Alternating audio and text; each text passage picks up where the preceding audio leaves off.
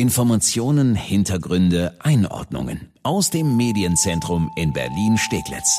Das ist Die Woche in Berlin mit Annika Sesterhen und Sebastian Pasuti.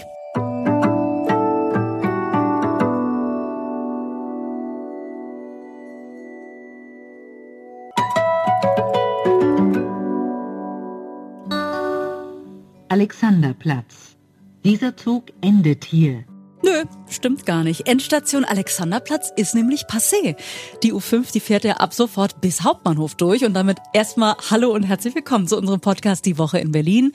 Wie jeden Freitag fassen wir auch diese Woche wieder für Sie zusammen, welche Themen Berlin aktuell bewegen. Ja, und bei diesem ganzen Pandemie-Mist, diesem ganzen Corona-Shit, ähm, sind das doch mal Nachrichten. Da können wir ruhig mal heute Abend einen kleinen Sekt aufmachen, glaube ich, Frau Sesterhen. Ach, guck mal an. Ja, und wo ist er? Immer diese leeren Versprechungen. Nein, Nein, wir haben ja dieses Jahr, müssen wir ja sagen, wir haben ja dieses Jahr einen richtigen Lauf hier in Berlin. Wir haben den BER in diesem Podcast eröffnet und ja. wir dürfen auch offiziell verkünden, das nächste Großprojekt ist fertig, die verlängerte U5 von Hönow bis zum Hauptbahnhof. Unfassbar, oder? Da ja. trosten wir uns mit unserem imaginären Sekt zu. Und wir stoßen besonders mit Jörg Segers an. Der war ja der Leiter von diesem wirklich Mammutprojekt, dieser U5, diesem U5-Lückenschluss. Und der zieht auch jetzt ein positives Fazit. Eigentlich gut. Das eigentlich äh, steht für zwei Haverien oder zwei zwei Zwischenfälle, die wir hatten, leider nicht vorhersehbar. Äh, die haben uns jeweils sechs Monate Verzug gekostet. Insofern sind wir insgesamt circa 14 Monate hinterher. Zwei Monate kamen aus sonstigen Verzügen.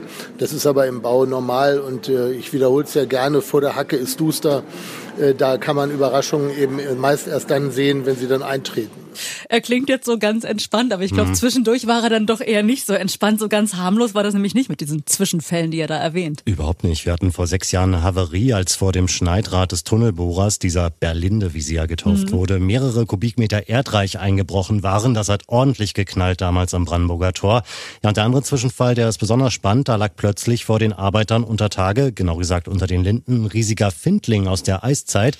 Der hat sich mal schön in den Weg gestellt, in Berlindes Weg und musste dann wochenlang lang bearbeitet werden. Da gingen etliche Bohrkronen kaputt, bis der Findling dann, ja, ich sag mal übertrieben, zu Kieselstein verarbeitet war. Ja, kann man sich auch vorstellen, wie viel Geld da in diesen Materialschwund geflossen ja. ist. Ja, und dazu kamen dann auch noch ein paar archäologische Funde am Roten Rathaus. Es war wirklich eine Menge los in diesen zehn Jahren, so lange hat es gedauert, die sich die Tunnelbohrmaschine Berliner da 2,2 Kilometer vom Alexanderplatz bis zum Brandenburger Tor durchgewühlt hat.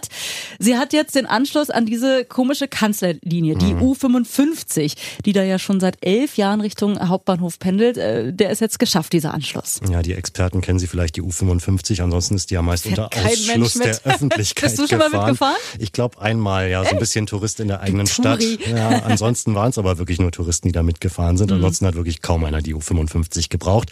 Das wird sich jetzt wahrscheinlich ändern, deshalb bereitet sich die BVG auch schon seit Monaten vor. Zum Beispiel U-Bahn-Fahrer wie Jörg, die haben dann nämlich schon Testfahrten gemacht, um diese Strecke erstmal quasi zu üben, genau kennenzulernen lernen. Also das wird schon komisch sein, das erste Mal richtig durchzufahren. Das weiß ich jetzt schon.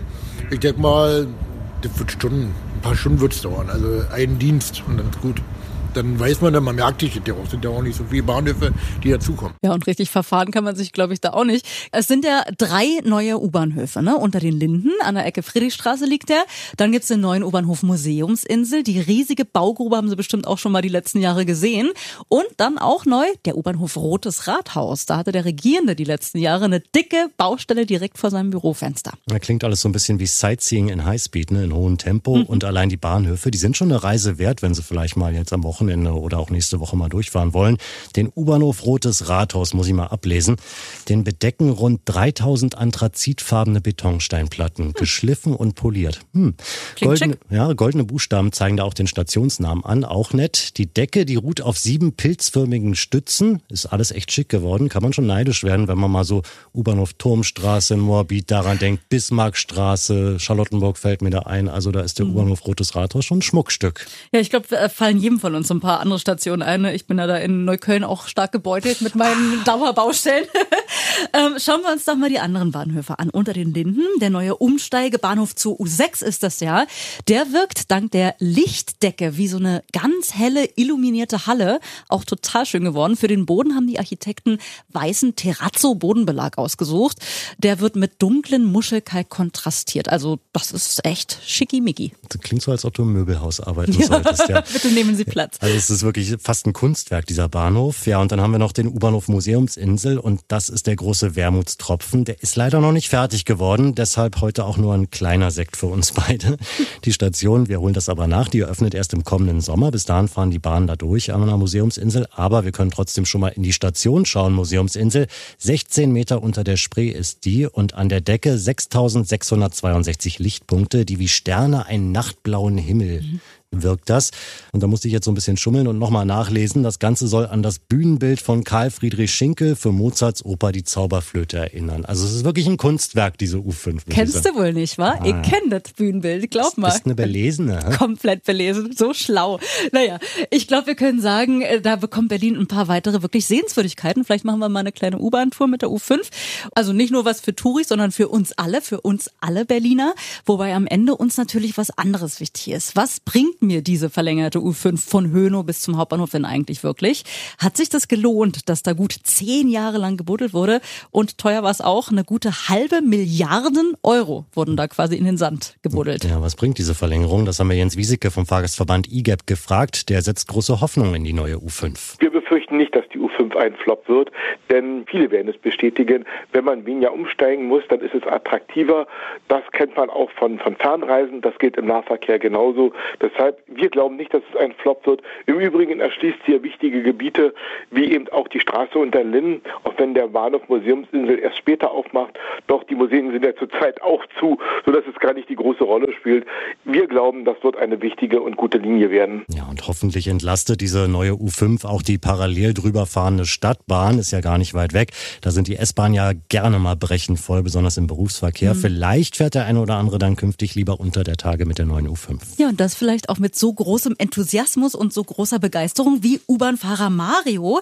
Der findet die neuen U-Bahnhöfe der U5 so richtig schau. So wie die Bahnhöfe aussehen, wie sie gebaut wurden, die Architektur ist einmalig in Berlin und es wird ganz, ganz lange ein Kribbeln im Bauch bedeuten, dort an diesen Bahnhöfen anzuhalten, weil da steckt sehr viel Arbeit drin.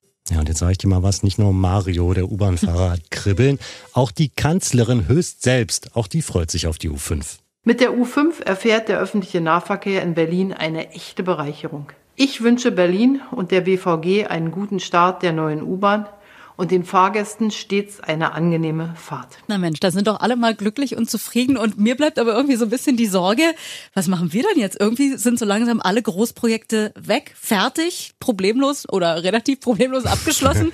BER eröffnet, die U5 fährt. Pff, was machen wir denn jetzt? Was sollen jetzt noch kommen? Och du, wir haben noch eine ganze Menge vor der Brust hier in Berlin. Siemens Campus in der Siemensstadt. Hier, Flughafen Tegel hat neulich zugemacht, da soll die Urban Tech Republic kommen. Die A100 wird verlängert oh, ja. bis Treptower Park. Neubau Rudolf Wieselbrücke, uh, Stadtschloss in Mitte kommt jetzt. Alexanderplatz soll noch das eine oder andere Hochhaus hochschießen. Also ich glaube, uns wird hier nicht langweilig. Okay, also Prost auf die nächsten 1000 Podcast-Folgen, lieber Pasotti.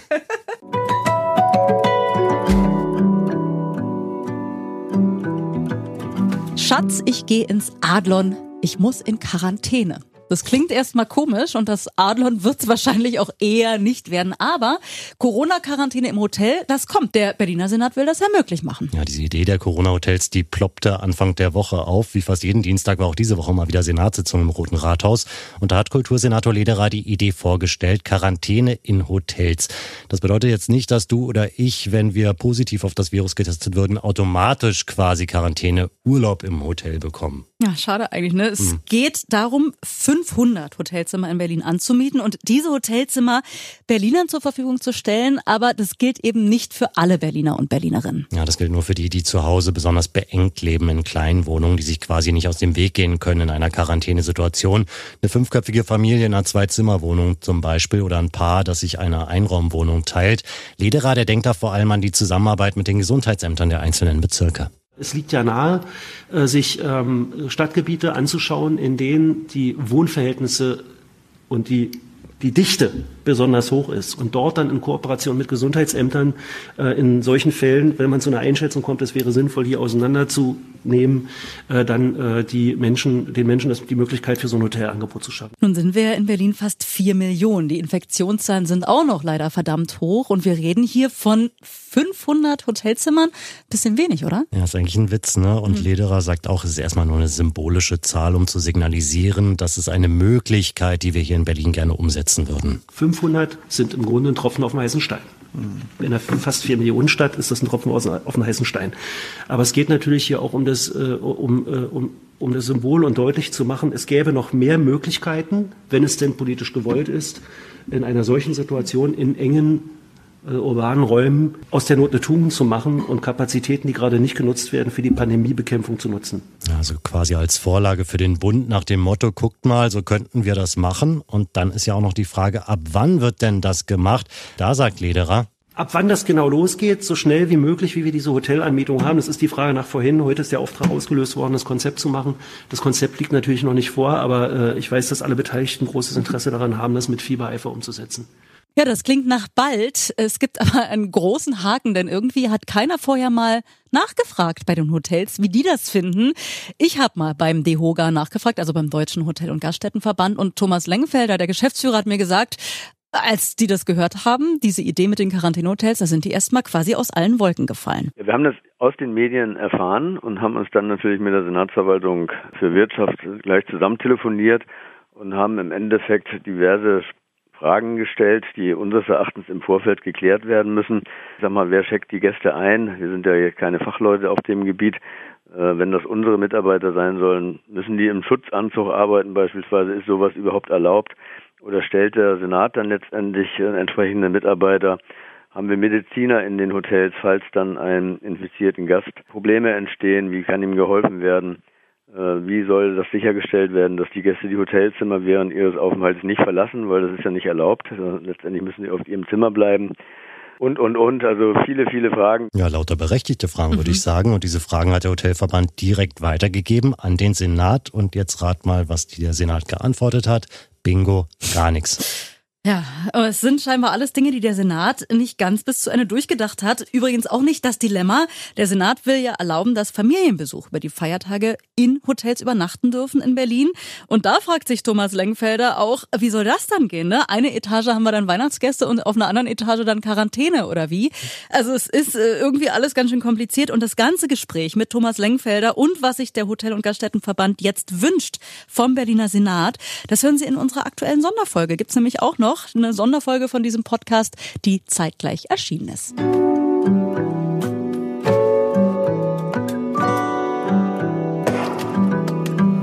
Die Autofahrer haben äh, mehr Grün als wir Fußgänger, ne? Da hat sie recht, diese Frau, die wir in Spandau getroffen haben. Gut gelaunt ist er auf jeden Fall. An ganz vielen Straßen in Berlin ist es ja so. Die Fußgängerampel springt auf grün, man geht rauf auf die Straße und zack ist es schon wieder rot und man muss irgendwie rennen, dass man es überhaupt mal gerade so mit Ach und Krach zur Mittelinsel schafft. Ja, kenne ich von mir äh, vom Kaiserdamm zum Beispiel, mhm. aber da hat wahrscheinlich jeder sein eigenes Beispiel. Auch das ist das Schöne, egal ob Autofahrer, Radfahrer, Busfahrer, Bahnfahrer, Fußgänger sind wir auf jeden Fall irgendwie alle hier in Berlin. Da vereint uns endlich mal alle was. Und deswegen können wir jetzt sagen, die rot-rot-grüne Koalition hier in Berlin, die hat mal wirklich was für uns alle gemacht. Nach der Wahl vor vier Jahren haben die sich ja entschieden, wir machen ein Mobilitätsgesetz. Damals vor allem auf Druck der Radfahrer. Die bekommen ja jetzt auch nach und nach Verbesserungen, wenn auch für viele viel zu langsam. Und jetzt sind aber eben auch noch die Fußgänger endlich mal dran. Ja, in dieser Woche hat sich Rot-Rot-Grün geeinigt, was drinstehen soll im Kapitel Fußverkehr des Mobilitätsgesetzes. Und da sind wir dann gleich beim Punkt Ampelschaltung. Künftig soll es Fußgängern in einem Rutsch möglich sein, über die Straße zu kommen, auch wenn es eine Mittelinsel gibt, also nicht nur bis zur Hälfte. Hm. Und das ist auch gut so, sagt Roland Stimpel vom Fußgängerverband Fuß e.V.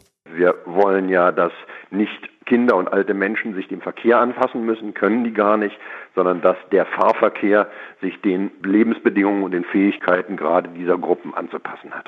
Ja, dann schauen wir uns das doch mal genauer an. Erstmal, wer berechnet das überhaupt, wie lange so eine Grünphase ist?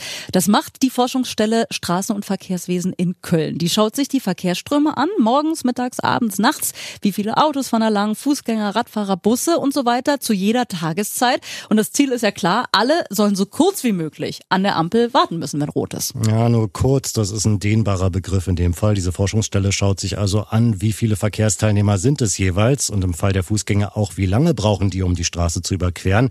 Da geht die Forschungsstelle davon aus, dass Fußgänger im Schnitt etwa anderthalb Meter pro Sekunde schaffen.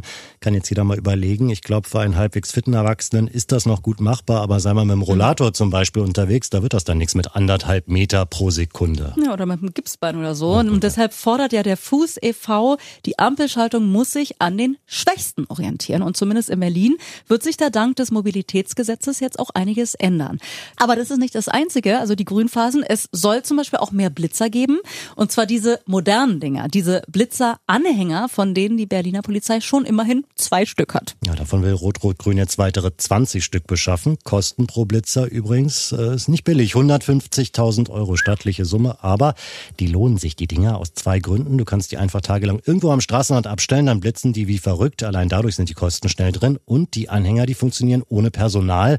Das heißt, die Polizisten, die sonst hinter der Radarpistole stehen, die können künftig anderweitig eingesetzt werden und sollen sie dann auch laut Mobilitätsgesetz. Die sollen künftig Lkw-Abbiegekontrollen machen, damit unter anderem Fußgänger sicher über die Straße kommen. Das hört sich sehr gut an. Kann eigentlich keiner was dagegen haben. Auch nicht, dass Bordsteine für Rollstuhlfahrer abgesenkt werden sollen. Das steht auch in diesem neuen Kapitel Fußverkehr.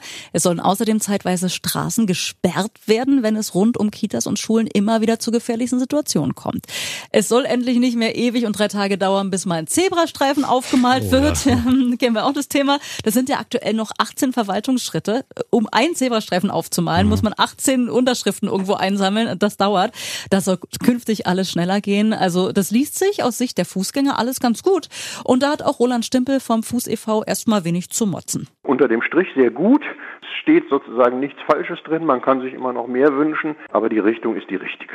Aber zwei Probleme, wäre ja auch schade, wenn es gar keine Probleme gibt. Zwei Probleme gibt's. Problem eins, das Ganze muss noch beschlossen werden. Das ist wahrscheinlich aber nur eine Formsache und wird höchstwahrscheinlich nächstes Jahr passieren. Aber Problem zwei, das Ganze muss dann auch umgesetzt werden. Das ist immer so ein Problem hier in Berlin. Ne? Dazu stehen in diesem Kapitel Fußverkehr, dass jeder Bezirk extra zwei Mitarbeiter bekommen soll. Das war schon im Kapitel für den Radverkehr geplant. Aber, und da können die Radfahrer ein Lied von singen, diese Stellen zu besetzen, das kann richtig dauern, befürchtet jetzt auch bei den Fußgängern Roland Stimpel. Wir wissen aber auch, dass die natürlich die Mühen der Ebene noch vor uns liegen. Die Leute müssen gefunden werden und die, die wirkliche Arbeit muss gemacht werden. Also es zeigt in die richtige Richtung, ist aber noch kein Fortschritt, der sich unmittelbar beim Gehen auf der Straße gleich niederschlagen wird. Wir drücken die Daumen, dass es vielleicht doch schneller vorangeht als gedacht. Und bis dahin heißt es für uns alle also weiter die Beine in die Hand nehmen, wenn Sie äh, die Straße überqueren. Zum Beispiel die Bundesallee in Wilmersdorf, die Klosterstraße in Spandau, mhm. Karl-Marx-Allee in Mitte und so weiter und so fort. Danke, dass Sie reingehört haben in unseren brandneuen Podcast Die Woche in Berlin. Und wir hören uns, klar, bald wieder. Ja, einmal die Woche gibt's unseren Post... Podcast. Warum machen wir einen Podcast, wenn ich das nicht aussprechen kann? So. Einmal die Woche gibt es unseren Podcast. Immer freitags fassen wir die Top-Themen der Woche für Sie zusammenzufinden. Überall, wo es Podcasts gibt und auch auf berlinerrundfunk.de und rs2.de. Und natürlich freuen wir uns, wenn Sie uns eine gute Bewertung bei iTunes dalassen oder uns auf Spotify folgen. Ja, vielen Dank dafür und bis dahin wünschen wir Ihnen wie immer eine ganz wunderschöne Woche. Gesund bleiben.